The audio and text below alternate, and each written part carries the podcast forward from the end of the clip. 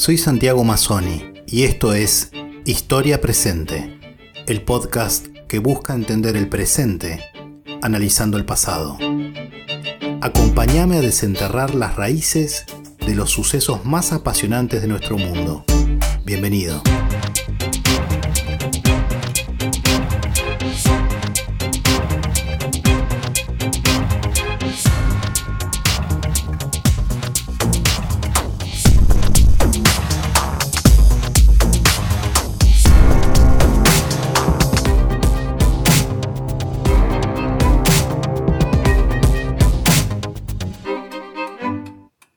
Bienvenidos a un nuevo episodio de Historia Presente.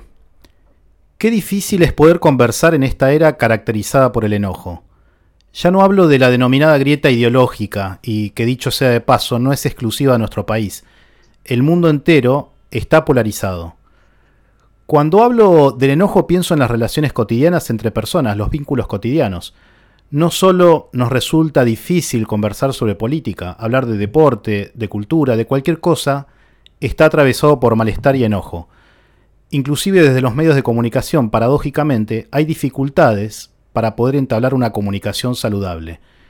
Con historia presente voy a intentar, justamente, conversar con gente de todo tipo.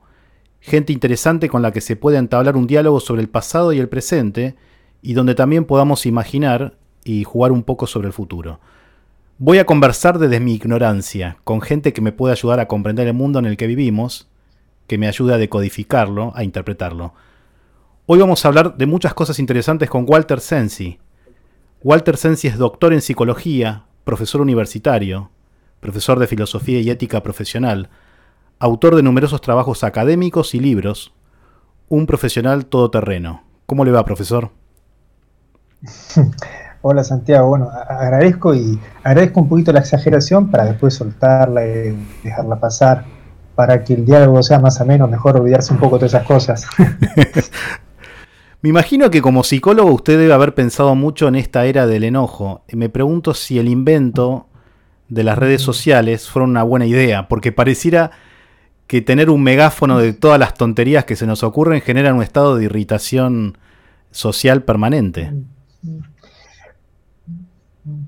Sí, bueno, gracias Santiago. Muy buena pregunta, difícil de contestar, no, sé si la puedo contestar muy bien. En principio, tampoco estoy muy seguro que cuál habrá sido la intención ni, a dónde hubiera ido eh, eh, en la creación de las redes sociales o, de todos estos dispositivos tecnológicos. Muchas veces pienso que, surgen ciertos desvíos a las intenciones originales y lleva por territorios a veces difíciles de, de precisar, ¿no? Pero como siempre, me parece que estos fenómenos hay que leerlos con, cierta clave de paradoja, ¿no? Eh, porque uno vendría, no sé, hace 30 años atrás, publicar algo que, sale en cualquier parte del mundo, un video, un audio, un escrito, ¿no? Era, era realmente una industria que estaba detrás, muy monopolizada, muy hegemónica, ¿no? Eh, una cúspide que había que llegar muy difícil. Hoy cualquier celular es posibilidad de ser una propagadora eh, mundial, ¿no? Y bueno, digamos, si uno pudiera pensar un poquito ingenuamente, sería una gran democratización de, la producción, divulgación, comunicación de contenidos, ¿no? Es cierto que después todo eso está como muy preseteado, ¿no? Muy dado de antemano el formato también, que hace que los contenidos empiezan a aparecer un poco, ¿no? Entonces todas las cuentas de Instagram se parecen bastante, eh, por ejemplo, ¿no? Y todos parecen decir del mismo modo las mismas cosas y uno de algún modo eh, trata de participar de ese sistema, ¿no? Pero es cierto que a veces pasan cosas interesantes, a veces pasan cosas habituales eh, y todo se deja hasta rápidamente, pero hay un efecto global que es las posibilidades tecnológicas. Me parece que hoy por hoy son más potentes que los contenidos que se realizan, ¿no? Por eso, Santiago, eh, celebro un poco que, un formato como este eh, tenga ganas de generar contenidos, ¿no? Porque podría haber sido, digamos, eh, bueno, ya sabemos, ¿no? Los medios de comunicación tienen una gran potencia hoy de comunicación, el gran misterio es el contenido, ¿no? Con todo, oyendo un poquito a tu, inquietud esa, digamos, de sobre el enojo y sobre las pasiones y sobre tal vez esa exacerbación que permiten hoy, digamos, rápidamente eh, responder, ¿no? Otra vez leí a un autor que decía, en inglés creo que el término es shitstorm, ¿no? Algo así como, eh, digamos, eh, publicar o transferir publicaciones de odio y de enojos y de, como, como obscenidades o amar de alguien y que esto rápidamente se, divulga, ¿no? Tal vez más rápidamente que, que, una acción noble, que una acción solidaria o que algo prestigioso, ¿no? Y que los medios de comunicación son rápidas eh, propagadoras de, esas cuestiones, ¿no? Y, eh, pero suponer que, el enojo nació de las redes sociales eh, o con esa intención, no, no lo sé. Lo que sí creo que, que permite, digamos, rápidamente mostrar la, exasperación, ¿no? Claro. y en ese sentido, bueno, habría que pensar un poquito, y se ha pensado mucho, ¿no? Cómo legislar o, o no esto, ¿no? Digamos, hay países donde realmente las redes sociales no funcionan justamente para, para controlar eso, ¿no? Me acuerdo que hace unos años se habló, pero después se iluyó que la primavera árabe, no sé si recordás, ¿no? Sí. Tenía mucho que ver con la de las redes y demás. Y el fenómeno parece que se opacó, opacó un poco, ¿no? Ojalá el tema del enojo fuera solamente un tema de las redes sociales, ¿no? Eh, me parece que hay un, tema más complejo culturalmente hablando, ¿no? Y como vos comenzabas en la introducción, me parece que esa grieta por ahí, nosotros acá en Argentina hemos gastado un poco ese término y ya eh, ya no, no sé si nos permite pensar demasiado un fenómeno más complejo de la cultura, ¿no? Eh, pero eh, creo que aquí hay un tema de, reacción, me parece, a lo que fue en un momento algo fascinante, que fue la globalización, una, una concepción internacional muy, muy unificada, y hay reacciones bastante fuertes, violentas a, a no aceptar una homogenización del mundo, ¿no? pero al mismo tiempo de, una especie de, retorno de, identidades, de, localiz, de, efectos locales, ¿no? de reacciones así rápidamente hacia un otro, ¿no? que, es peligroso. ¿no? Eh, Siempre me... que las redes sociales... Sí. No, no, perdón, siga, siga. No, que siempre... No, no, no, simplemente eso, digamos. Que, siempre, que noto que la gente discute con tanta vehemencia.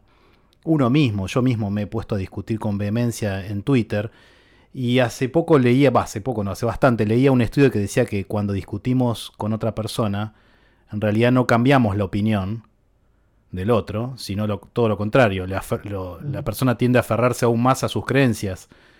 Este, y me pregunto por qué insistimos en ese diálogo de sordos. Mm. Bueno, siempre recuerdo eh, hay un filósofo que yo estudié mucho, se llama Jean Baudrillard, y recuerdo una frase que él decía, ¿no? que me sorprendió mucho, después digo, ¿por qué me, me sorprendiera? Pero bueno, él decía algo así como, pensamos siempre en el retorno de un otro, ¿no? Nunca pensamos linealmente, ni, pensamos siempre sobre nosotros mismos, siempre pensamos por algo que nos retorna del otro, ¿no? Y lamento mucho que en estos tiempos no, no disfrutemos de esa, de esa instancia del pensamiento que es pensar en el retorno de un otro, porque eso que vos decías también de la grieta, los medios y demás, que cada uno va confirmando lo mismo, siempre escucha lo mismo, escucha el medio afín y va como eh, configurándose cada vez más en su propia idea de pensamiento, sin recibir nada del otro, ¿no? Siempre ese misterio del pensamiento, como ha sido, no sé, el misterio de la aventura, del viaje, del conocer eh, otras formas, el exotismo, ¿no?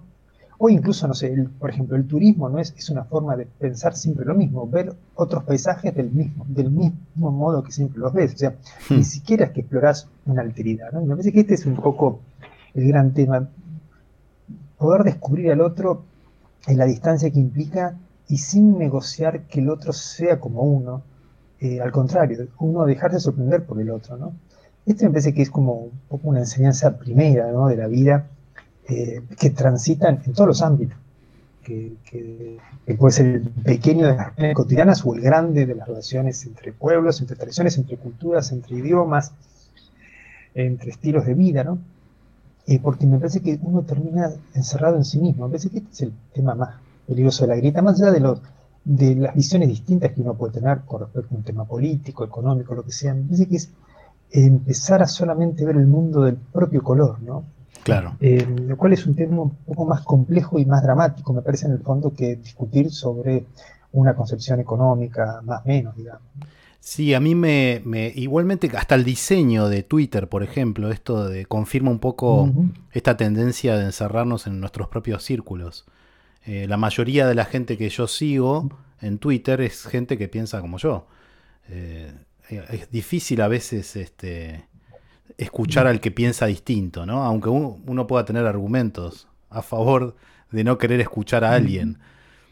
Eh, y pensaba, ¿no? Cómo los algoritmos y la inteligencia artificial están jugando permanentemente este juego de refuerzo del caos.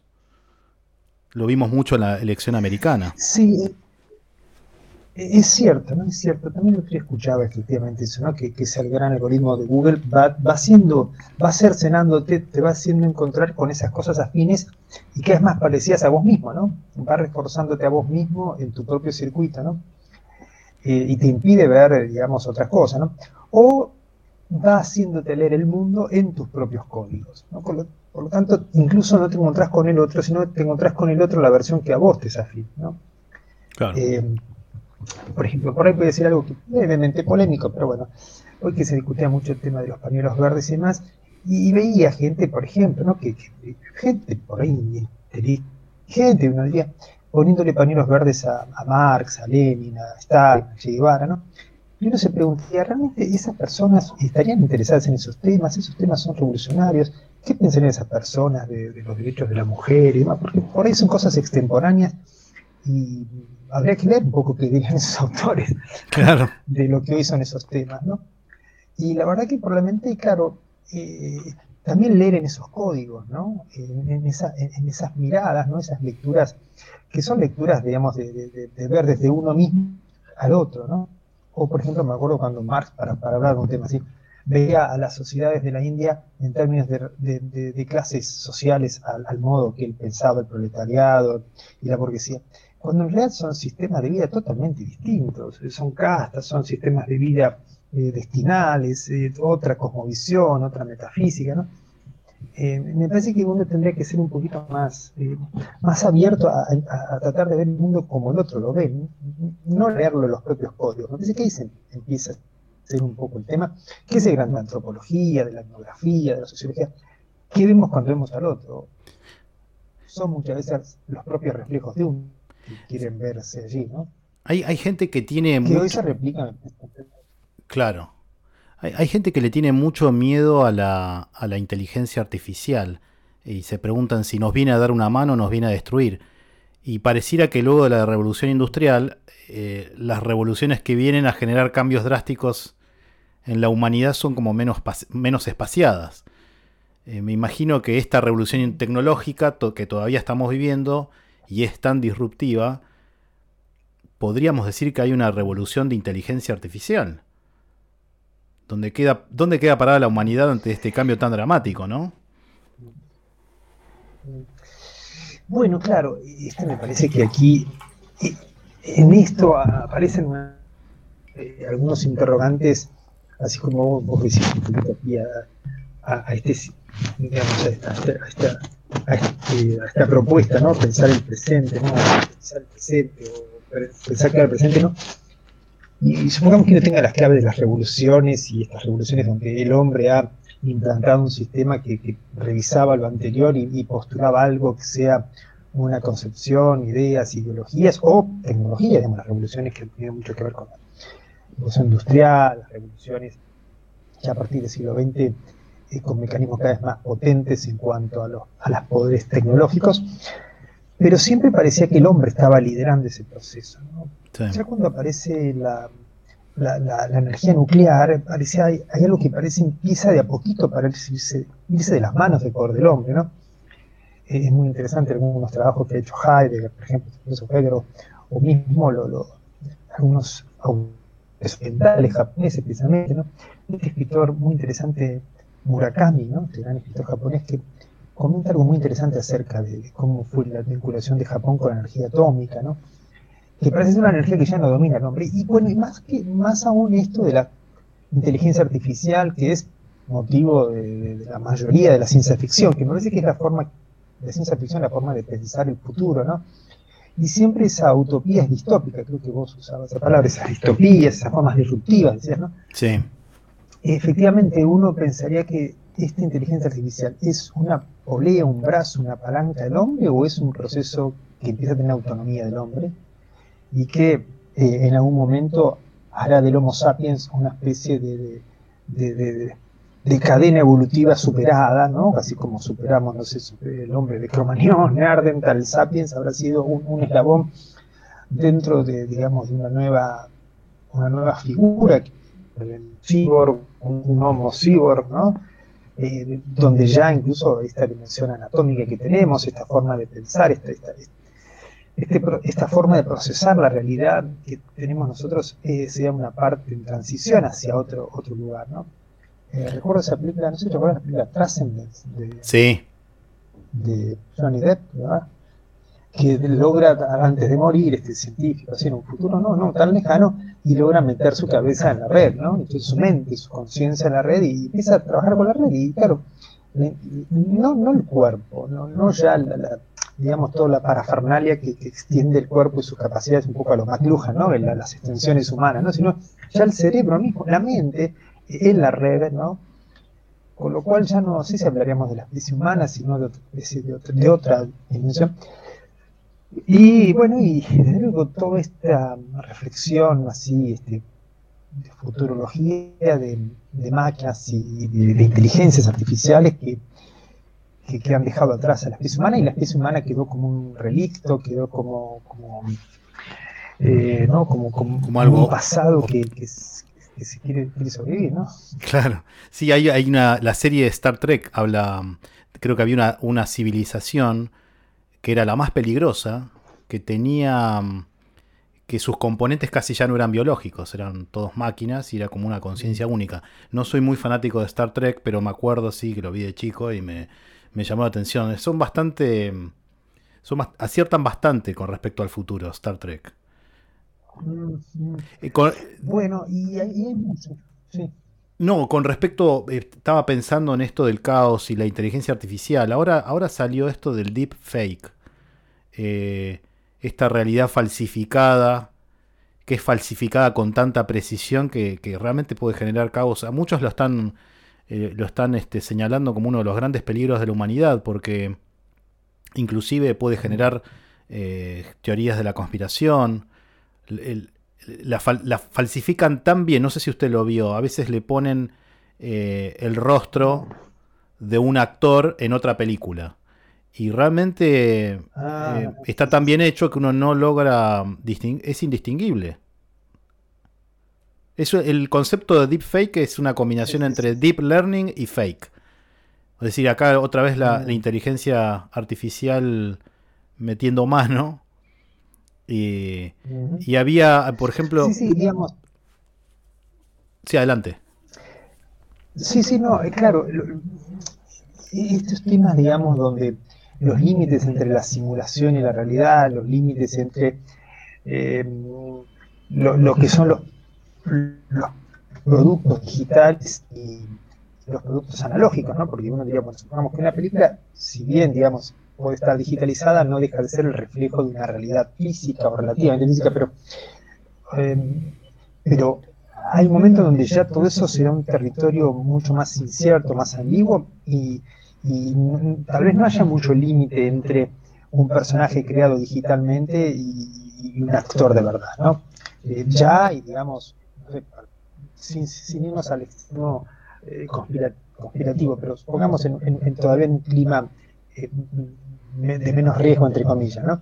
Ya hay poesías hechas por inteligencia artificial, hay novelas, hay música, hay cuadros hechos por, se han subastado cuadros hechos por, la inteligencia artificial. ¿Dónde empieza y termina, digamos, la cultura humana y la cultura, esta nueva cultura de la inteligencia artificial? Más allá de luego de todas estas cuestiones que tienen que ver con, eh, con, manipulaciones, con conspiraciones, que, son los que nos, nos aterran así un poco paranoicamente, ¿no?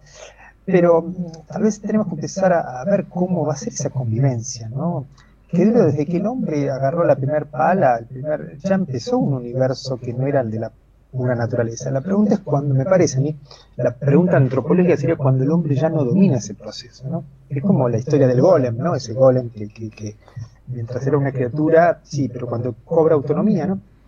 Me parece que la gran pregunta aquí es cuándo las máquinas, la inteligencia artificial tendrá conciencia. Este es el tema, ¿no? Sí. Porque hoy el algoritmo de Google sabe todo, de vos sabe todo. Creo que hay una aplicación, vos sabés, que eh, ad editing, algo así, que tiene todos los datos tuyos, ¿viste? De, cómo circulas por las redes, y sabe de vos más que vos mismo, ¿viste? Pero no sabe que sabe de vos, ¿no? Claro. A diferencia, digamos, de un espía, ¿viste? Que, que, sabe de vos y además sabe por qué sabe y para qué sabe, ¿no? Lo que llaman, lo que llaman la huella digital. Claro, bueno, exacto, ¿no? Esa es una huella digital que forma parte de una memoria, no, no, no de una conciencia. La pregunta sería si en el proceso habrá alguna vez un proceso de, conciencia, ¿no? Claro, uno diría, ¿viste esa película Hard? que es la película que se enamora de, un sistema operativo, ¿no? Este, este, creo que trabajaba Joaquín Phoenix, ¿no? El, el, ¿no? Claro, eh, eh, en términos de simulación, esa máquina sabía exactamente qué contestar a un humano, cómo interactuar en términos de lo que un humano esperaría que, que sea un diálogo y, y hasta una relación, ¿no? Lo único que esa máquina no sabía que era una máquina, no sabía que era un alguien, no hay, no hay una especie de yo o de alguien detrás, ¿no? O todavía hay, memoria, hay percepción, captan todo, lo que no hay, vamos, no sé, psicológico, le falta a esa máquina aún la conciencia, y un yo. Esto, el día que eso aparezca, ¿no? Que esa es el, gran, gran, la gran cualidad del humano, eh, y probablemente también la gran diferencia en términos de eh, como de resistencia antropológica. Porque claro, la máquina, ¿por qué piensa mucho más rápido? Porque no, no, no se emociona, porque no, no, no, se angustia, no, no tiene conflictos de interés, etc. ¿no? por eso es mucho más rápida la máquina. ¿no? ¿Viste cuando jugaban a la computadora, las, al ajedrez, las computadoras con los hombres? ¿no? Primero, mientras no eran tan veloces, no hay problema, pero después, una vez que fueron más veloces, eh, no, hubo chance, porque, claro, porque no se angustian cuando le tocan el reloj, no, no, le agarra un vértigo interno de la jugada, tampoco sabe que ganó ni perdió, ¿no? No tienen ese goce de la vida, ¿no? Hay, hay dos, este, hay, hay dos, este, eh, hay una película llamada Usurpadores de Cuerpo, creo que yo se la mencioné anteriormente, en donde esta, esta cultura alienígena invade la Tierra a través de unas semillas, replican los cuerpos humanos pero estos cuerpos humanos replicados no tienen emoción. Y por eso hay menos guerras. Eh, o sea, la idea de esta civilización extraterrestre es que no hubiera emoción y que la gente se volviera eh, más pacífica y, más productiva. Bueno, es el sueño ilustrado ese, ¿no? Es el sueño de una ilustración racional, ¿no? Eh, y con contrario, digamos, al otro gran espíritu que por lo menos en, Occidente han sido como las dos desvirtuantes, que la, la vertiente romántica, es el hombre, básicamente el hombre es un ser pasional, un ser emocional, frente al otro, el hombre es un ser ilustrado, es un ser racional, es un ser que, me acuerdo de esa, Kant, este filósofo ilustrado Kant, dice llegar a la paz perpetua, ¿no? Soñaba con eso, cuando la razón domine, bueno, es un poco civilización, ¿no? Civilización, digamos, esta civilización, esta inteligencia artificial que replica del hombre eh, eso, ¿no? Lo, humano, de la emoción, de las pasiones, de, bueno, de esa cualidad disruptiva internamente. El problema es, volviendo un poquito a la pregunta inicial, si esas pasiones tienen que derivar sí o sí en, en ese enojo, en esa radicalización, bueno, además de los odios, de, de, las rivalidades, y de no, y no de la, digamos, como digamos, la emoción como forma creativa de la experiencia humana, ¿no? de, experimentar, digamos, este, favorablemente todo eso que, la condición humana tiene, ¿no? Eh, eh, y que hará que, las máquinas siempre sean así, este, más, tristes, ¿no? Claro, no sé si escuchó que estaban em, desarrollando un, algoritmo para eh, poder reproducir a la gente muerta. Es decir, creo que Black Mirror lo menciona en un capítulo, esto de de recolectar tantas memorias, características, tono de voz, eh, anécdotas, fotos que la, inteligencia artificial podría reproducir a la persona que falleció. Y uno entablar un diálogo con esa persona fallecida. Sí, sí, sí, pues, había escuchado eso, pero de hecho hace un tiempo, unos años, hubo una obra, hubo una, un espectáculo acá en el Gran Rex, imagino se pone acá en el Gran Rex, ¿eh? Eh, eh, María Calas cantando en vivo un holograma, ¿no? Y era muy lindo que le, terminaba el, espectáculo y le alcanzan una flor, ¿no? Típico de la, la cantante Claro, cuando la mujer se va, la flor se cae. ¿no? Es muy lindo el final, es, porque no hay nadie, ¿no? Solamente la flor, la real. Pero todo es, es como el holograma de Michael Jackson, ¿no? O sea, claro. claro, que primero es un ejercicio así, de escena y demás. Pero efectivamente, nos vamos a encontrar con la persona o con una recolección de datos, de información y de realidad virtual, ¿no? uno todavía sospecha que el ser humano es algo distinto. No, no sabríamos muy bien cómo, porque después de todo también la genética es información genética, el cuerpo en su biología es información genética materializada. O sea, eh, me parece que la clave pasa porque todo lo convertimos en información. O sea, hoy la clave de interpretación del mundo es la información. Eh, que es distinta la información al concepto, distinta la información a la idea, es distinta incluso la ideología, cierto, la ideología es otra cosa. Hoy vivimos, me parece, y este es el punto la conversión del mundo en información. Así como Schopenhauer decía el, mundo como representación y voluntad, hoy creo que tenemos que hablar del mundo como información. Eh, y, Big Data, digamos. ¿no? Y eso me parece que es la gran revolución, que la, me parece que la inauguró la, inauguró la genética. ¿no? Y hoy las biotecnologías, eh, y hay entre, creo yo, entre la biotecnología y eh, la inteligencia artificial, hay este, los grandes componentes ¿no? Eh, desde luego, hoy, desde luego que la economía, etcétera, etcétera, son aliados aparentemente en principio dominadores y yo creo que terminarán siendo cómplices y subordinados a eso.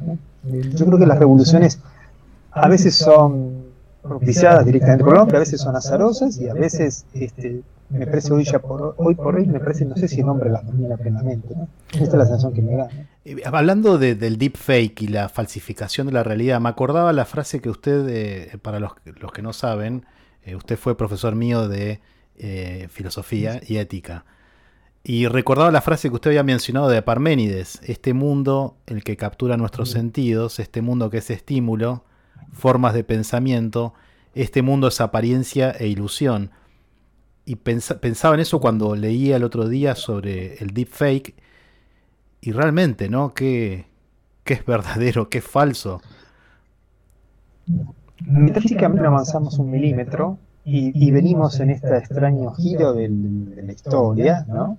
tenemos que eso lo dice también, un mundo de la máxima tecnología era, era el papiro, ¿no? O sea, claro. con la rueda de la carretilla y con todo lo que pudiera permitirse eso, ¿no? Este, eh, sí, desde luego, técnicas de construcción y más, pero eh, ahora, lo que sucede es que hoy esa ilusión la hemos la podemos complejizar o por lo menos eh, producir de maneras muy prodigiosas al punto tal de que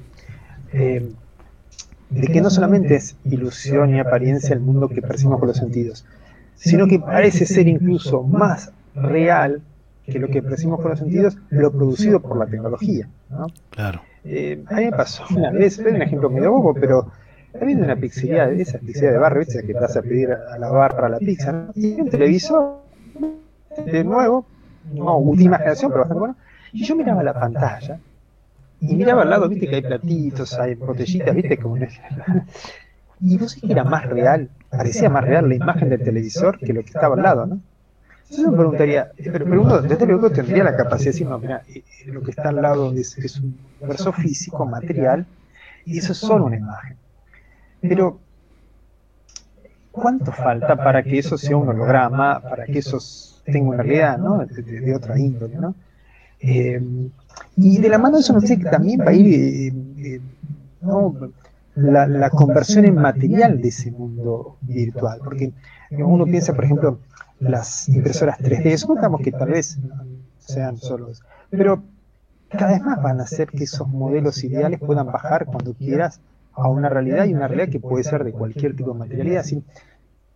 Eh, me parece que el, tema no es solamente si es una ilusión, sino qué no puede llegar a materializarse de ese mundo. O sea, ¿qué puede no ser? Este me parece que va a ser el problema, ¿no?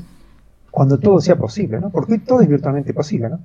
hoy todo está devenido en, ni siquiera la muerte, porque hasta los muertos van a poder, si dejaron un poquito cierto material, cierto capital informático, podemos tenerlos eh, permanentemente, ¿no?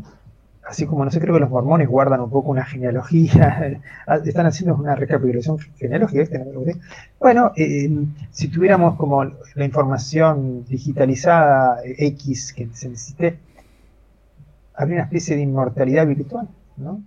Sí. Eh, después todo el cuerpo es un poquito obsoleto, ¿no? Estaba pensando en esto de, de la distorsión que hay de la realidad y se me venía a la cabeza Instagram como, y Facebook, cómo la gente siempre está mostrándose feliz, cómo la gente se pone esos filtros para parecer más hermoso o hermosa, eh, como que estuviéramos viviendo la era de Narciso, ¿no? Eh, y está todo como un poquito vinculado con la tecnología. Sí, yo creo que hay... Sí, yo creo que hay, me parece que hay, como etapas, ¿no? También es bastante vertiginoso y uno a veces las, cosas que dice en un momento a veces las tiene que ajustar y con, con el tiempo, ¿no?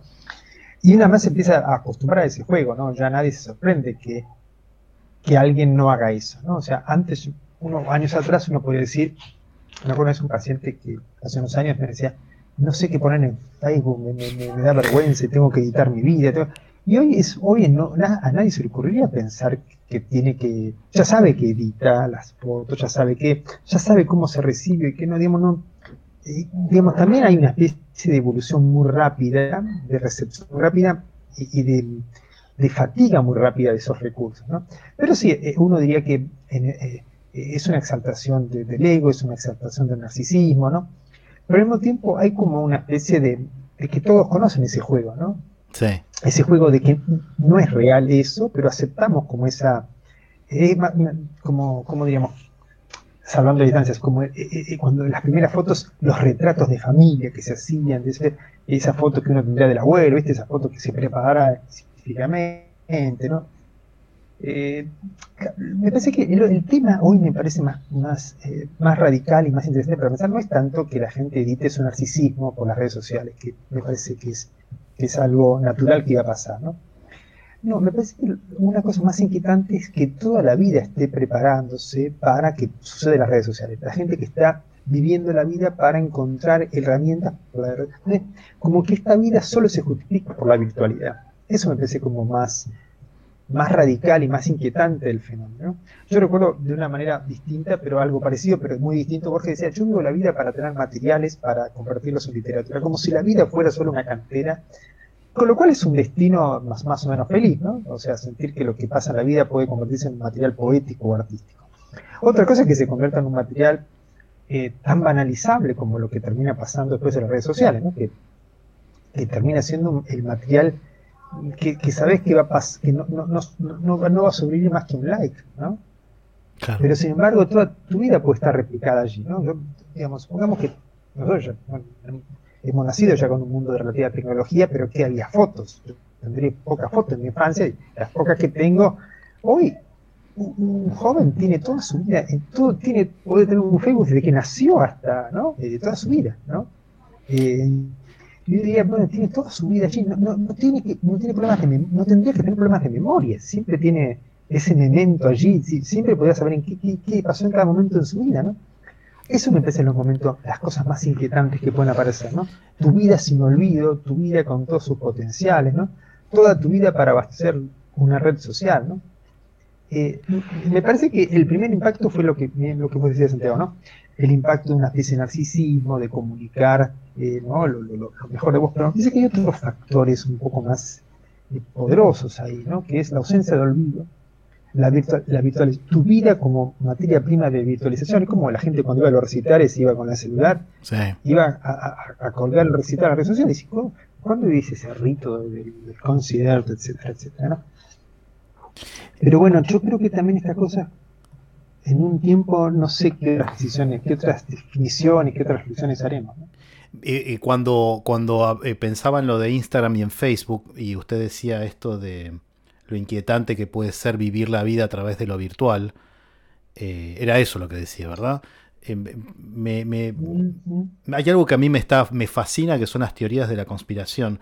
Me fascinan porque justamente está relacionado con un poco esta idea de que, de que hay una cosa paralela, eh, hecha a medida para mucha gente, em, y que eh, me, llamaba mucho la atención y lo, comentaba en el episodio 3 que hice para, para este podcast, que era que en el pasado había eh, teorías de la, de la conspiración, pero que a diferencia de la actualidad, donde se cree que hay grupos de poder que quieren hacernos daños a los ciudadanos, en el pasado era al revés, eran personas que querían hacerle daño al poder.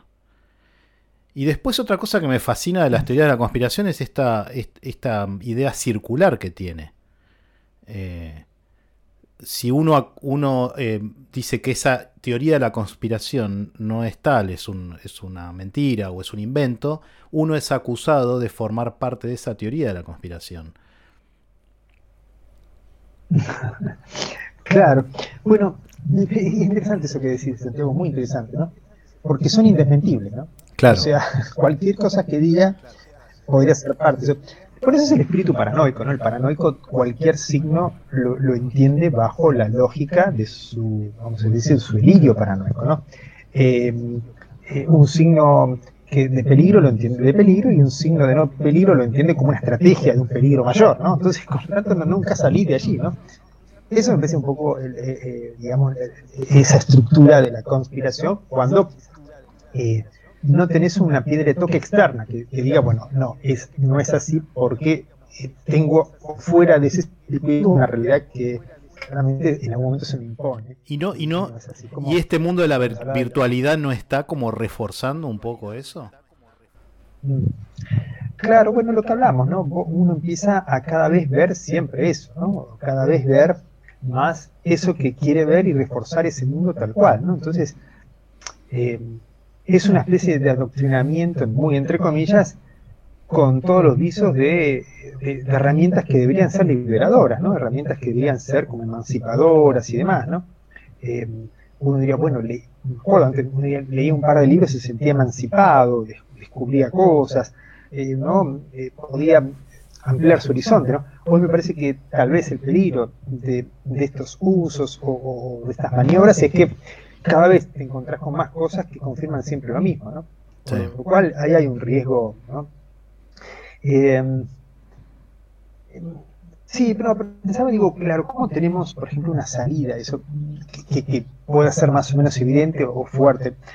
¿Viste cuando salió esto, eh, estas teorías de, las terraplenistas y demás? Y se, habló un poquito ahí, me parece, de las cosas conspiradoras, que uno diría, bueno, no hay que ser muy científico y y tal vez con, no mucho esfuerzo uno podría desmentir esas teorías. ¿no? ese, sería el ideal, es decir, tener con un poquito de lucidez, un poquito de buena voluntad eh, y un poquito de información, encontrarte con, algo más verdadero que, eso. ¿no? Pero lo cierto es que después la verdad se empieza a complejizar un poco, ¿no? Y cuando encontrás esa clave externa que, que, digamos, que desmantele o te dé una perspectiva distinta, ¿no? eso. Esto me recuerda un poco este, este, este, mundo de las redes que decías, ¿no? Eh, me recuerda un poquito, mm, creo que tal vez sirve la analogía, no lo sé, a esa frase que dice Stuart Mill, un filósofo, que dice, ¿qué es preferible? ¿Un sardo feliz o un Sócrates infeliz? Refiriéndose, bueno, a, gente que vive rodeada en su mundo, lo acepta, pero también gente que acepta su mundo, hay gente tal vez más sofisticada, que se regodea con sus informaciones, con sus ideologías confirmadas, con sus enemigos siempre los mismos, etcétera, ¿no? Este sistema de grieta también puede ser también un sardo feliz, ¿entienden? O sea, solamente ves ese mundo y, dices, ¿por qué es preferible un Sócrates infeliz? Porque Sócrates podría ser un cerdo, pero sabe vivir de otro lado, desde otro lado, y sabe ver de los dos lados las cosas. Esto me parece que sería un poco lo que uno celebraría, saludaría y esperaría, ¿no? poder tener la capacidad de ver las cosas de otro lado, ¿no? Lo, que pasa, profesor, es que, perdón que lo interrumpa, pero lo que pasa es que el, problema de las teorías de conspiración es que están generando eh, grandes problemas en algunos sistemas políticos, por ejemplo en los Estados Unidos, el famoso QAnon. Eh, mm. Bueno, yo pensaba, para poner un ejemplo un poquito más antiguo, y porque habría que ver un poco ahora cómo, cómo pueden pensarlo, y además porque la potencia que hoy tienen estas redes y demás, tal vez son distintas, mayores y más sutiles que, que antes, ¿no? Pero me acuerdo cuando los intelectuales occidentales, digamos, franceses, supongamos, eh, muy eh, defensores del comunismo, además, ¿no? Claro, del comunismo en París, ¿no? Y tenían la ocasión de viajar a Rusia, ¿no? Y volvían todos muy decepcionados, ¿no? O sea, una cosa es el comunismo muy lindo, hablando en la, River Roche, ¿viste? ¿no? Eh, y otra cosa es el archipiélago Gulag, ¿no? O sea, ¿no? en Siberia y cualquier disidente anda, ¿no? Entonces, claro, Sartre, Merleau-Ponty, volvían de Camus, ¿no?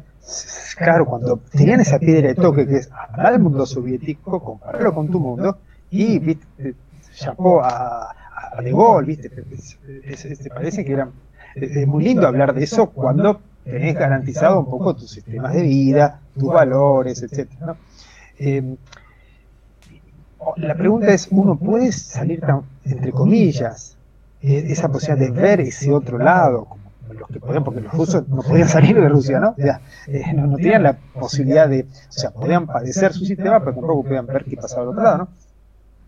Eh, eh, entonces, claro, uno se preguntaría, ¿cómo salimos de esta conspiración de las redes, esta deepfake que decía, digamos, o de estas posibilidades de decir, bueno, esta realidad de, a, lo, Truman Show, digamos, ¿qué, es ese afuera? ¿no? ¿Dónde está ese afuera?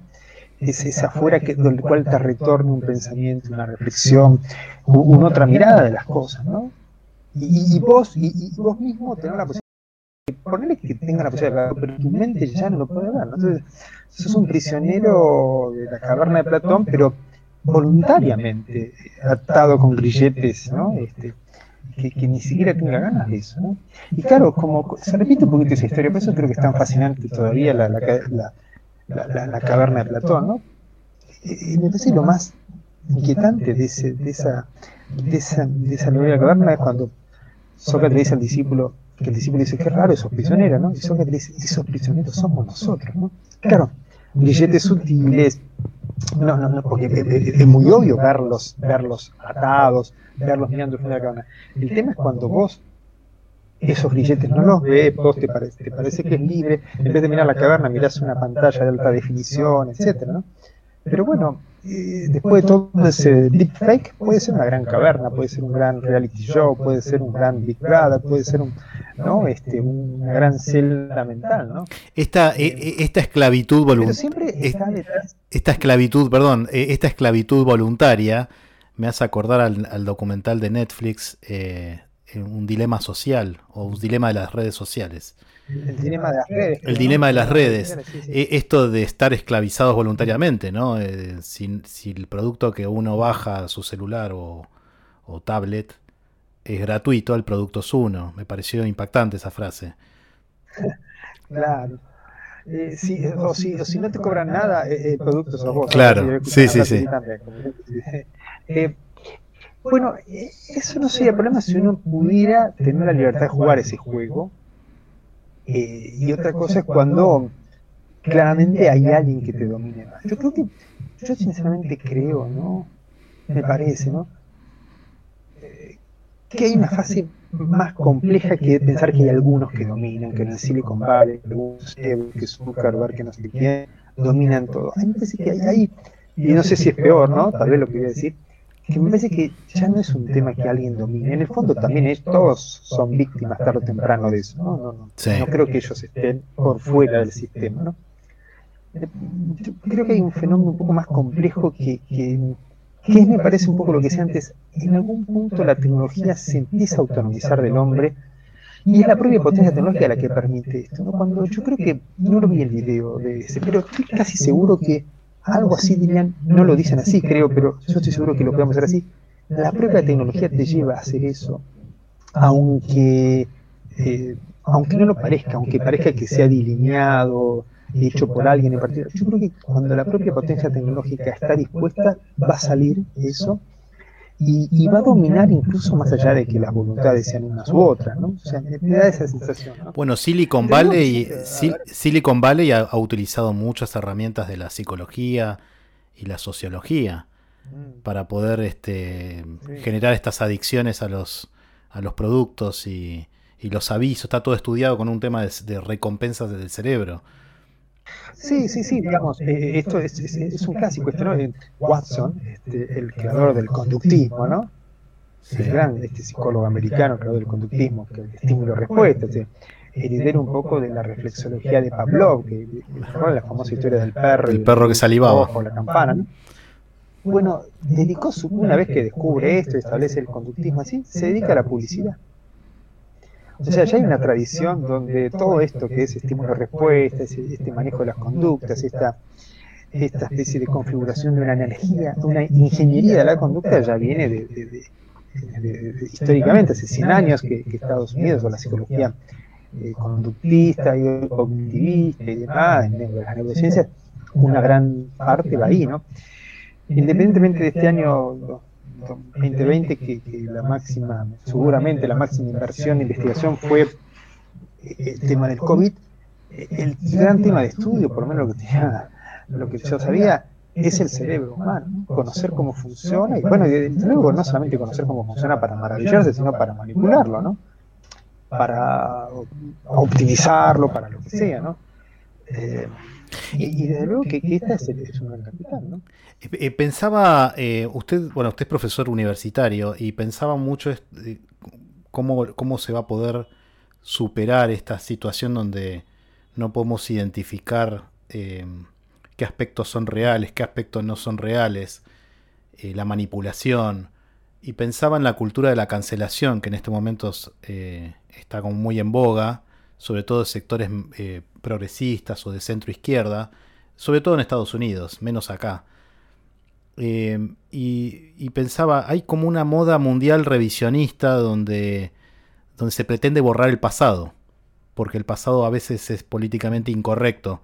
Eh, ahora se busca cancelar a personajes históricos, son los conquistadores españoles son racistas o genocidas, los, eh, los exploradores ingleses son esclavistas, Winston Churchill fue acusado de fascista, es decir, muchas cosas pueden ser reales, pero evaluadas eh, desde la visión actual parecen como, eh, como distorsión, como una, distorsión muy grande.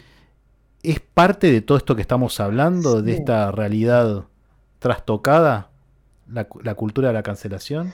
Sí. Bueno, eh, claro, hay, hay, varios temas allí muy complejos. Una es la propia disciplina de la historia, ¿no? La historia no cuenta los hechos, sino que los crea, los ama, los, los lee bajo ciertas líneas, ¿no? Cierta valorativa, ¿no?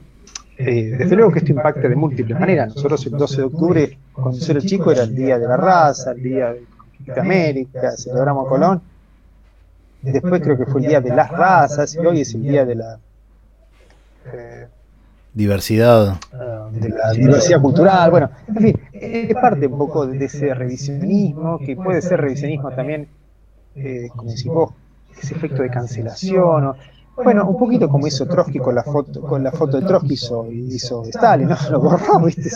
Eh, y bueno, Orwell, Orwell no, Orwell no advirtió sobre esto en, el, en, la, en su novela 1984. Bueno, este es lo que dice la canción, ¿no? La, historia la escriben los que ganan y, los que ganan van cambiando, ¿no? Me parece que eh, es medio inevitable eso, ¿no? Yo creo que, pero vayamos en un panorama un poco más amplio. Yo creo que también al pasado se lo, se lo crea. No solamente se lo crea en el sentido que, bueno, ¿no? uno hace ucronías, ¿viste? Vas al pasado lo modifica. Pero las relecturas y más hace que uno tome ciertos, ¿no? ciertas cosas algunos las ajuste o no, y para, para poner a nuestro lado, Roca en algún momento habrá sido el padre fundador del Estado Nacional y ahora es un genocida, etcétera, etcétera, y, Rosa tal vez era un dictador y hoy resulta que era un patriota, etcétera, no, viste, las cosas esas, parece medio inevitable, ¿no? y además la relectura que se hace de los valores, desde valores contemporáneos, el tema es lecturas extemporáneas, ¿no? Eh, y es muy complejo decir con qué versión nos quedamos de la cosa y cómo lo entendemos, ¿no? Eh, porque uno diría, sí, por ejemplo, los griegos eran esclavistas. Y sí, eran esclavistas. Había solamente 17% de hombres libres. Sí, eso lo decimos ahora. En ese tiempo fue una maravilla, ¿no? fue una novedad total, ¿no? Y decir que Aristóteles era esclavista porque y esclavo por naturaleza, y lo leemos con, claves históricas, eh, digamos, muy complicadas, ¿no? Muy, muy complejas. Que también pasa al revés, suponerle valores que no tuvieron, como decían, ¿no? Ponerle un pañuelo verde a Stalin es una cosa absurda, ¿no? Claro. Una cosa insólita, ¿no? Eh, pero es muy, es muy difícil entender con claves descontextualizadas esto que decimos, ¿no? Ahora, lo que es inevitable es que se relea, ¿no? Para bien o para mal, ¿no? O sea, uno advierte las cosas negativas, pero eso siempre ha pasado, ¿no? Supongamos, Van Gogh vendió un solo libro, un solo cuadro en su vida, se lo compró a su hermano, porque significa no vendió nada, ¿no? Pocos años después, es invaluable la obra de él. Gente desconocida por sus contemporáneos, que la historia lo salva, y a otros que los contemporáneos lo, lo pontificaron, la historia los olvidó. Claro, a veces en términos políticos esto es complejo, especialmente las cancelaciones o los negacionismos de, lo que uno aparentemente diría que son evoluciones de la especie humana. Cuando no sé, uno escuchaba, no sé qué es, eh, negar el holocausto, que no sé, eh, bueno, parece ser una atrocidad, ¿no? Y en otro parece medio inevitable que sucedan esas cosas, ¿no? La, la pregunta sería, ¿cómo, ¿cómo nos salvaguardamos en términos de un supuesto progreso y evolución que conquiste instancias un poco más amplias y lúcidas. La verdad que no, sé exactamente bien porque eso va a parecer inevitable, ¿no? Eh, pero creo que es un gran dilema de la historia eso, ¿no? Cómo, leer el pasado eh, y que eso no sea una distorsión de, algún, de alguna forma, ¿no?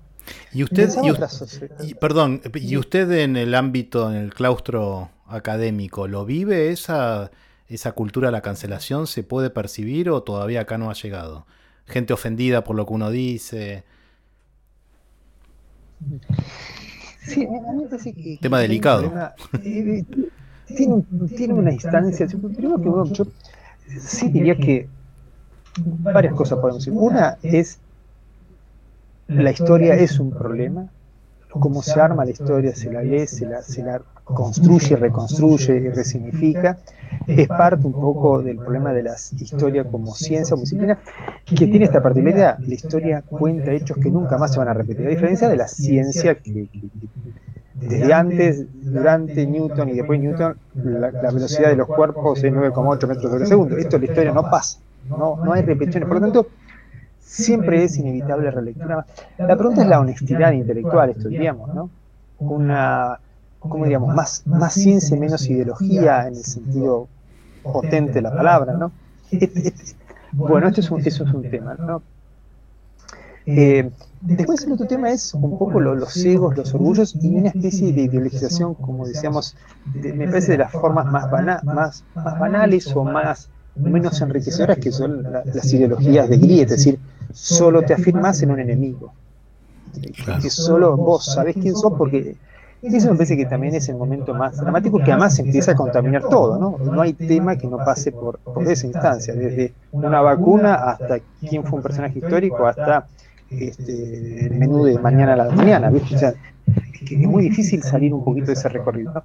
Que además también esas, me parece esas instancias no solamente son de cancelaciones, sino de, hacer pasar lo, que no debería pasar, ¿no? O sea, también cosas de la historia que desde algún aspecto uno diría tendría que haber ya superado eso y retornen de cualquier manera, ¿no? Eh, que se salven personajes que no debían salvarse, cosas por el estilo, ¿no? También me parece que los efectos son variados, ¿no? Eh, lo difícil es tener una eh, leer cada cosa en la clave de lectura que corresponde, ¿no? como decir, es muy difícil leer, digamos, a Marx desde Friedman o de Adam Smith, digamos, claro, lo va a hacer de un modo, o, al revés, ¿no? Entonces, ¿cómo leer cada cosa en su propia clave? ¿no? pero pensaba también en nuestra relación a la historia, ¿cómo puede ser? Yo pensaba, la otra vez recordaba algo eh, que, decía un, filósofo muy, interesante con menos, que es Byung-Chul Han, este filósofo surcoreano, ¿no? Él contaba que en, la UNESCO iban a nombrar Patrimonio Histórico de la Humanidad a unos templos budistas de Japón, creo que era, ¿no? que databan de hace 800 años, ¿no? En unos templos muy lindos. Entonces, claro, después cuando empezaron a averiguar, eh, esos templos, los monjes japoneses como esos templos suelen ser construcciones relativamente precarias o por ahí los materiales no son los mejores, los van rehaciendo y cada 30, 40, 50 años los rehacen y hacen de nuevo. ¿no? Cuando se enteraron de eso, decidieron no nombrarlo patrimonio histórico de la humanidad, porque claro, no puedes nombrar patrimonio histórico algo ten... pero su concepto es que no estás creando un edificio, es una cultura, es un concepto que vos tenés que tener y el material fluye. Eh, lo importante es que vos tengas ese rito, tengas ese lugar. Claro, no se apegan a, una cosa física, a un hecho, es un proceso simbólico, no, no el hecho físico. Claro, pero la UNESCO yo diría, bueno, ¿cuál, es esa ideología de, el pensamiento detrás que sostiene cada cosa? Y sostener un, objeto, su materialidad, porque es viejo y añejo, eso lo convierte en patrimonio y tiene valor, o es un hecho simbólico. ¿no? Y recuerdo otro caso que habían unos, antropólogos conocidos, explorados, una tribu, que tiene unas pinturas rupestres de mil, dos mil años. ¿no? Entonces iban los aborígenes y las seguían pintando. ¿no? Entonces, cuando los exploradores eh, no, occidentales lo miran, decían, ¿qué están haciendo? Es un sacrilegio, ¿cómo tocan e, e, e, ese patrimonio? Dice, no, no, esto está vivo, desde cientos de generaciones viene para atrás y nosotros seguimos habitándolo, ¿no? Eh, Occidente tiene esa especie así de cancelación de la historia viva, ¿no? Claro, la historia es como algo, la historia como algo vivo y dinámico.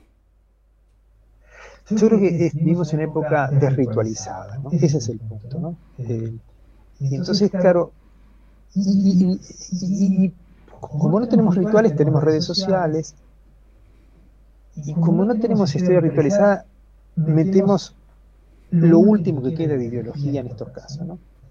Perdiendo lo más rico de la ideología, llegado el caso.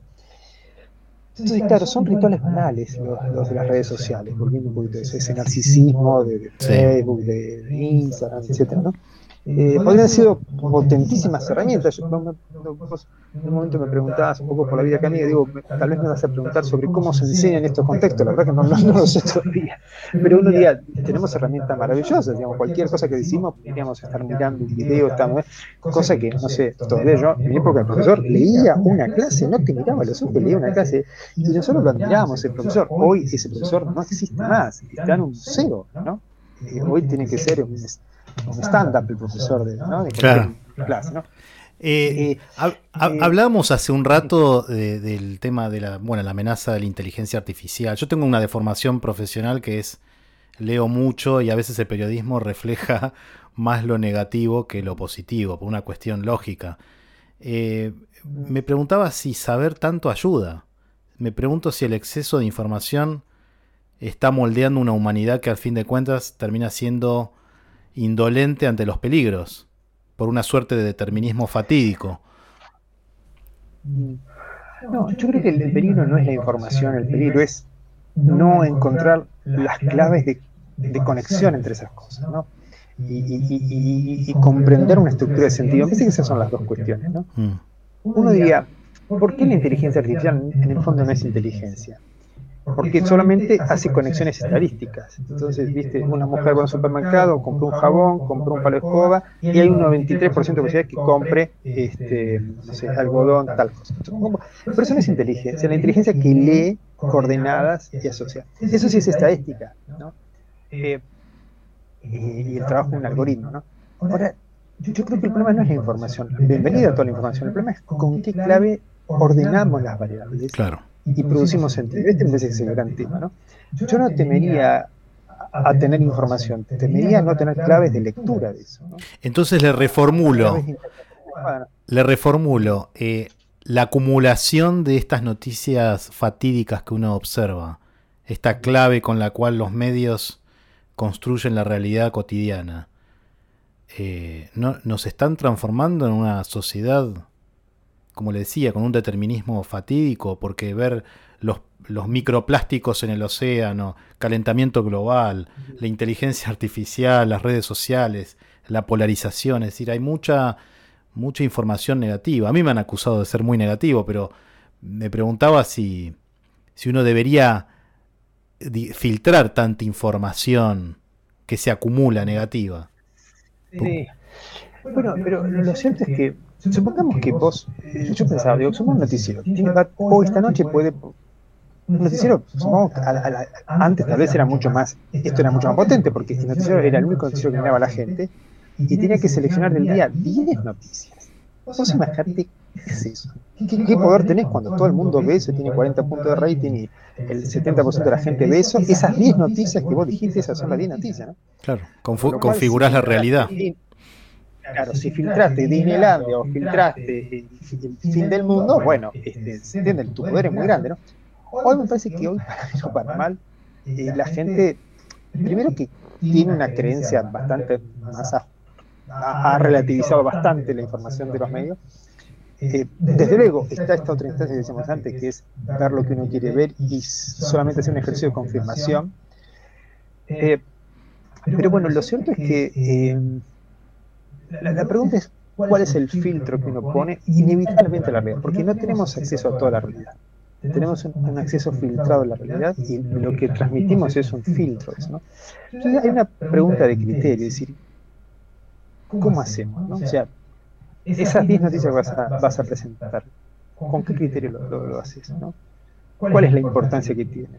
El impacto, el rating, eh, la buena vibra, la, alerta. Eh, ¿Cómo, es eso? O sea, eh, en algunos he visto que tienen necesariamente que poner buenas noticias, porque sí, justamente por criterio editorial, ¿no? Por criterio de decir, no, no podemos a la gente solamente darle pálidas, o al, revés, ¿no? O siempre las malas noticias son de un sector, las buenas noticias son de otro sector, en otros que son de una cosa muy naif, donde las buenas noticias son cosas insólitas, ¿no? O sea, ese intendente que eh, inaugura un cartel, ¿viste? Puerto Pirámide. claro, cosas insólitas que sí. No, bueno. Entonces, claro, yo creo que. Yo diría que el periodista hoy tiene dos tareas muy importantes. Uno es poquito que me parece lo que pensaba cuando el nombre que, que tiene tu, tu, tu, tu editorial, tu, que es como pensar en tiempo presente, una historia en tiempo presente. Se dice que el periodista es un pensador, un historiador en tiempo presente, lo cual es un tema muy delicado, ¿no? porque está eligiendo lo que va a ser fuente de historia, ¿no? en muchos casos. Sí, la gente suele pensar que la, que la historia es algo estanco, pero está continuamente... Es decir, uno podría retrotraerse, el 11 de septiembre uno lo puede retrotraer hasta la Guerra Fría y después la Segunda Guerra Mundial, es decir, hay un hilo conductor en todos todos los hechos de la vida. Sí, sí, sí, sí, bueno, e-, esa es una otra gran tarea, es encontrar esos hilos, encontrar esos, esos tejidos conectivos, ¿no? Eh, y la otra gran tarea del periodismo es, me parece más que hacer ver, enseñarte a ver. Esta me parece que es la clave ética profesional, digamos, eh, y, la cualidad del periodista, no solamente qué te muestra, sino cómo te permite ver las cosas. Es como lo, tarea de un buen fotógrafo. Un buen fotógrafo no saca buenas imágenes, te enseña a ver. Vos después de ver una buena foto, no es que estás viendo la foto, aprendes a ver la realidad. y empiezas a descubrir fragmentos que antes no veías, detalles, perspectivas, ¿no? Me parece que un buen periodista no solamente te muestra una noticia o te muestra un, un aspecto X de la realidad, te enseña a ver la realidad. Y me parece que si uno enriquece esa lectura, esa mirada, me parece que es algo muy, muy poderoso que hace, ¿no? Pero me llama... Pero hay, hay como que el, tema de la elección de las noticias, que usted decía, eh, los noticieros antes elegían 10 noticias y el poder que tenían, pero ahora es como que se ha descentralizado eso. Estaba pensando recién en, en eh, esa información que, que, había publicado New York Times sobre eh, cómo la, la Fuerza Aérea Americana había detectado unos objetos extraterrestres o unas máquinas que flotaban sobre el océano. Eh, qué sé yo, hace 20 años esa noticia hubiera estado eh, siendo debatida permanentemente, no, no tuvo el impacto que yo me imaginaba. Es decir, era una información confirmada por el Pentágono sobre algo tan, tan interesante. Y la verdad que pasó como si nada, como que estuviéramos este, adormecidos o distraídos por mucha información. Bueno, ese es el efecto, ¿no? Un efecto de, funciona narcotizante, como diría McLuhan, ¿no? Cuanto más se pasa de eso, menos relieve tienen las cosas, ¿no? Cuanto menos tenés, más relieve tiene eso. Es decir, es la famosa historia de cómo hacer desaparecer una imagen, al lado de muchas imágenes, ¿no? Cómo hacer desaparecer una noticia, al lado de muchas noticias, ¿no? ¿Cuánto dura una noticia? Debe haber algún estudio científico que cada vez dura menos, ¿no? Interesante, claro. Cada vez el impacto es menor, ¿no? Eh, entonces, claro, ¿cómo hacer, cómo despejarle el camino? Por eso lo se escuchaba, mira, la mejor forma de mostrar un cuadro es que te trata de una pared blanca, adelante una pared blanca, ¿no? Que nada te estorbe tu mirada, ¿no? Ahora, en las noticias es muy difícil eso, ¿no? Porque una noticia está la otra noticia, otra noticia. Es como el efecto zapping. Vos haces zapping, todas las imágenes son iguales. Una película de Berman, eh, Discovery Channel, y el, llame ya, todo es más o menos lo mismo, ¿no? Entonces, ese efecto de uniformidad, unidimensionalidad, ¿no? Entonces, claro, una noticia que puede haber sido en otro momento realmente asombroso, debate de todo tipo, no se hubiera, hubiera tardado años en desclasificar esa información, quizá algunos no sé, supongamos, ¿viste? Eh, no, hoy salen ahí y por ahí el impacto está totalmente, eh, bueno, este, no sé, eh, amortiguado. Además. ¿Y a usted, y a usted le parece relevante esa noticia? De, objetos así y demás, este, como si fueran objetos voladores. La verdad que, digamos, a, a, mí me interesan, yo soy curioso por naturaleza, ¿no? Pero debo reconocer que el efecto de que salga así como una noticia y que se la coma la noticia así a la de la otra, eh, termina haciendo que uno termine sospechando realmente de, la veracidad, eso mismo. Claro. Con lo cual también me parece que también, no sé si es una teoría conspirativa donde la NASA uno mismo cree que es un, ya, ya parte de un sistema conspirativo donde no sabes realmente si las noticias que salen son verdaderas o falsas. Claro. Ya uno lo vive en un universo de ficción, ¿no? De, como de paralelo 51, ¿viste? Ya uno no sabe si lo que dicen es verdadero o no. Totalmente. Pero también me, me gustan más, me gustan más la, serendipia, ¿no? la serendipity, las cosas que sin saber que van a pasar, pasan. ¿no? Como fue la caída del muro de Berlín, ¿no? esa noticia, eh, ese ministro que se equivoca, que un periodista le pregunta, no sabe, y de golpe es, una explosión eh, sin precedentes, inesperada. ¿no? Me gustan más esos efectos, que no, no, no son tan deliberados, tan... me parece que van a pasar siempre cosas así. Confío un poco en esos acontecimientos en esos atractores extraños, digamos, que te hacen que, que lo que uno supone que está muy dirigido y demás va, a ir por un lado y por otro. ¿no? Por todo, ha habido tantísimos fracasos en procesos tecnológicos, en, proyectos de distinta índole. ¿no? ¿Usted vio la película, eh, la película Contacto con Jodie Foster, basado en el libro de Carl Sagan? No, no la vi.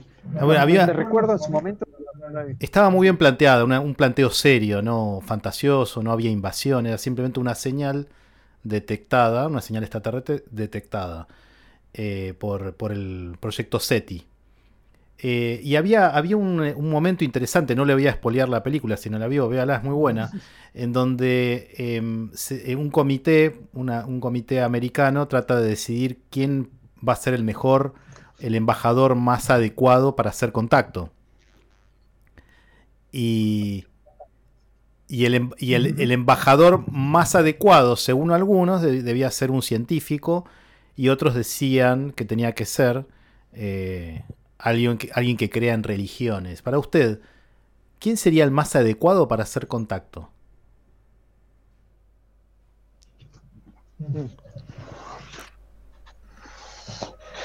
Bueno, eh, me acuerdo, eh, no sé cómo contestar exactamente, pero sí recuerdo también la, famosa sonda Voyager, ¿no? Que grabaron una especie de CD de oro, ¿no? Sí. Y con todo el dato de la humanidad, como para mandarlo al espacio exterior y que cuente todo, digamos, la música de Mozart, la caverna de Altamira, no sé, ¿viste? ¿Qué, ¿Qué cosas de la humanidad son las que merecerían hacer contacto y merecería trascender?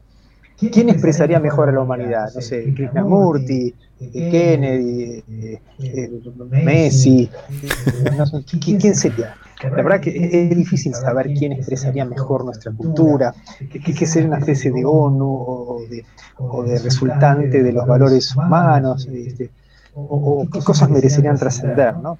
Eh, lo que yo, digamos, una vez escuché, hablando de esto, ¿no? Eh, si, viniera una civilización extraterrestre, ¿a dónde iría? Y pienso que iría a China, decía este amigo, porque donde lograron vivir mayor cantidad de gente, vieron, se dieron de comer y viven hace miles de años. ¿Eso representa mejor al mundo? Y no, no, lo sé. ¿Quiénes son los personajes así más, más importantes? ¿no? Los líderes religiosos, los líderes políticos, los artistas, ¿no? eh, quiénes han sido influyentes porque sí o porque la historia los puso allí. Es difícil saberlo, sí, me gustaría que fuera Leonardo da Vinci, no, no, no otros, ¿no? Claro. Por ejemplo, tenemos hombres universales, pero también son hombres singulares, son hombres fuera de serie. Uno pensaría, ¿cómo fue que salió en Sudáfrica un Mandela? Porque lugares de opresión, lo más seguro que salga una guerra civil sanguinaria, y surgió un Mandela, creo que es una especie de milagro, no sé si es un producto natural de allí, ¿no? A veces creo que pasan esas cosas medias milagrosas, ¿no? Para bien o para mal, ¿no? Eh, por cómo estamos sería tan poco probable y tan poco representativo que fuera una persona altamente espiritual como una persona este, materialista o una persona... Sí, me parece que la humanidad es bastante compleja, ¿no? y especialmente en este tiempo. ¿no? Eh, eh, es más o menos cuando te dicen, si te vas a una isla desierta, ¿qué libros te llevaría? Es medio difícil decir eso, ¿no? Eh, Quizás por eso no hacen contacto, porque somos caóticos claro. todavía. No hay uniformidad. Bueno, sí, la verdad que no. Es, eh, si uno cree realmente que existen, ¿no? No, no, cuando me preguntaba siempre pensaba realmente en cuando llegó Apolo 11 llegó a la luna, ¿no? Sí. Lleva una cámara, ¿no? ¿Viste lo primero que hizo, no? Fue enfocar la cámara a la Tierra y mirar el planeta azul, que realmente la Tierra es el planeta azul, ¿no? Algo así como cómo, se nos, cómo nos ven de afuera. O sea, aparentemente ya alguna de la, la gran conquista del espacio, el comienzo de que el hombre empieza a gobernar el espacio exterior, ¿no? Sin embargo, el primer gesto fue, ¿quiénes somos? ¿Cómo nos verían de afuera? ¿no? Interesante ese efecto de retorno, ¿no? De, de, de, ir hacia afuera para mirarnos a nosotros mismos, ¿no? Eh, entonces, claro, pienso que es eso, ¿no? ¿Qué ejercicio sería mirarnos a nosotros mismos, ¿no? Y, y si alguien de afuera nos mirara, ¿qué, qué, qué vería de nosotros? ¿Qué, ¿A quién esperaría vernos, no? Que por otro lado nos vería desde un plano de, de, comprendernos que somos uno más que nosotros mismos, que no nos comprendemos como uno, digamos. El primer efecto es que son un planeta, digamos, ¿no? O sea, el primer efecto es que es como si dijera, mira, cuando cuando miramos un cuerpo, miramos un cuerpo, pero cada célula eh, es distinta, ¿no? Cada célula cumple una función distinta. Y si le preguntáramos a cada célula si sabe que forma parte de un tejido, tal vez no lo sepa, que un tejido forma parte de un órgano tampoco, y que el órgano no existe sin el cuerpo, ¿no? Bueno, nosotros experimentamos esa especie de individuación, ¿no? Y no tenemos esta visión orgánica, ¿no? Eh, ahora uno preguntaría, que, eh, si bien extraterrestre, ¿qué, ¿qué, tendrá que ver nuestro corazón, nuestro, nuestro cerebro? Nuestra, aparentemente hoy diríamos que nuestro cerebro tendría que... ¿Quién sería nuestro cerebro que nos representaría? ¿no? Digamos, algo que estadísticamente nos represente, algo que exprese lo más ancestral, algo que exprese lo, lo más elevado bajo un tipo de valor, ¿no? Eh, bueno, es complejo, ¿no? Esa, ese valor cultural que, que diríamos, ¿no? Eh, es como digamos, bueno, ¿quiénes son los ilustres de un país? En Argentina son los ilustres, ¿no? Los deportistas, los, los, los escritores, los políticos, ¿no? Pensaba en Grecia, ¿no? Qué suerte que en Grecia no, con, no conocemos solo al ministro de Economía de Grecia, por ejemplo, ¿no? conocemos, conocemos, no sé, los filósofos, los artistas, los, los, científicos, ¿no? Por eso uno todavía sigue como sorprendiéndose de una cultura como la griega. Y de hecho, cuando habla de los políticos, recuerda a Pericles, una especie de super milagro de, de, de Atenas, ¿no? De, de, lo que es una política donde se debaten las cosas, eh, se debate racionalmente, ¿no? Eh, eh, pero bueno, me parece que el ejercicio es porque no, nos es muy difícil a nosotros mismos pensarnos a nosotros mismos. Muy interesante. Son esos ejercicios que es cómo nos verían de afuera, ¿no? Claro. Eh, ¿Recuerdas esa película, hablando de películas que mencionabas, este, ¿te acuerdas de la película Inteligencia Artificial? Justamente, sí. La, viste, ¿no? Sí, sí, muy, me, me impactó. Ese final es muy terrible, es muy impactante ese final. Además, ese efecto es, Spielberg, tiene algo interesante que es no no condenar al, a, a, a, a, digamos a extraterrestres, a otras fuerzas, no, al contrario, no, este, siempre una mirada un poquito infantil, naif de la infancia, digamos, o sea, todavía como lúdica o inocente un poco, ¿no? Y ¿viste cuando muestra esas civilizaciones que llegan acá y la especie humana desapareció, pero en el fondo del océano encuentran ese muñequito que, con un pelito de madre logran no replicarla. ¿Viste? Es muy interesante cómo replican el día del hombre, ¿no?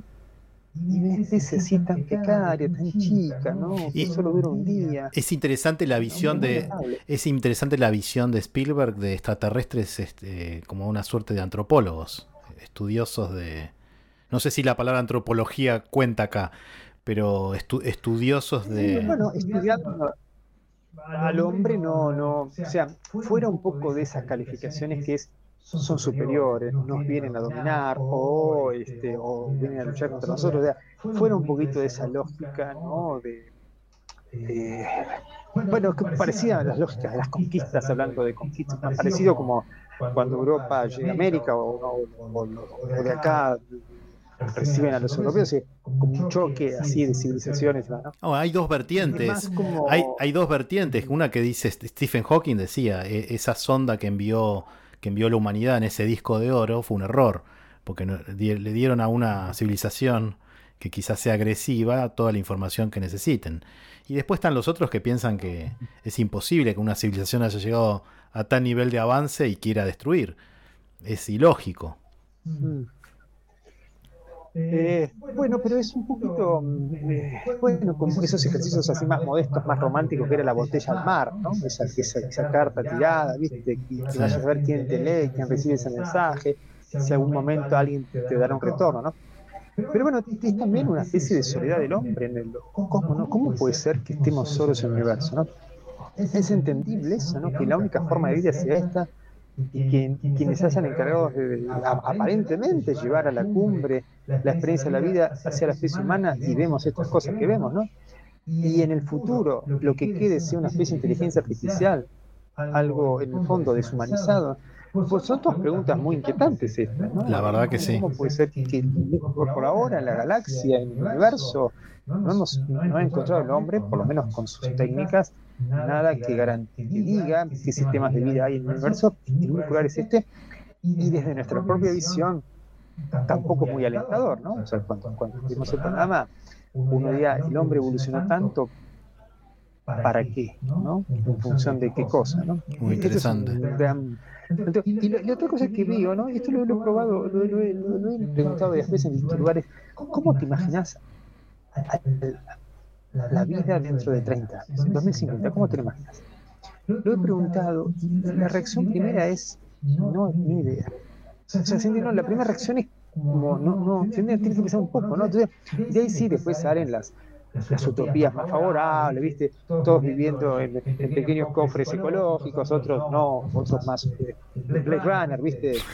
Distópico. Eh, ¿no? Eh, claro, pero no tenemos mucha idea. O sea, hace 300 años preguntaba cómo es el futuro y mira, medio como ahora. si mi abuelo era carpintero, mi viejo carpintero, yo, y mis hijos carpinteros, viste, acá atrás había dos habitaciones, va a haber dos más, viste. O sea, Pero a, más o menos así. ¿no? A mí, me, a mí me han engañado de niño porque me esperaba autos voladores. Es decir, eh, uno cuando uno ve 2001 Odisea en el espacio, no, no llegamos a ese nivel.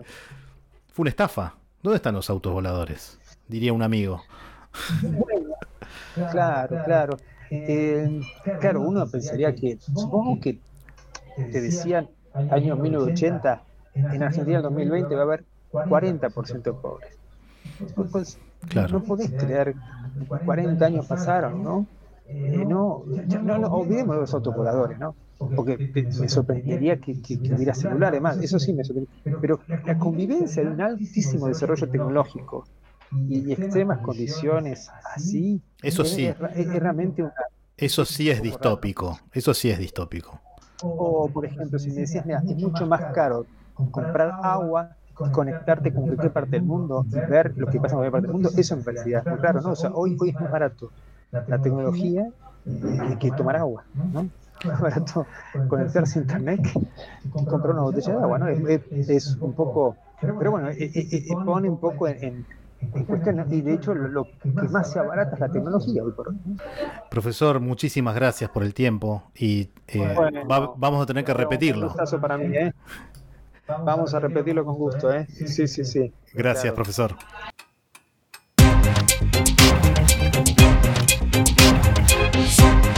Esto ha sido Historia Presente. Acompáñame en el próximo episodio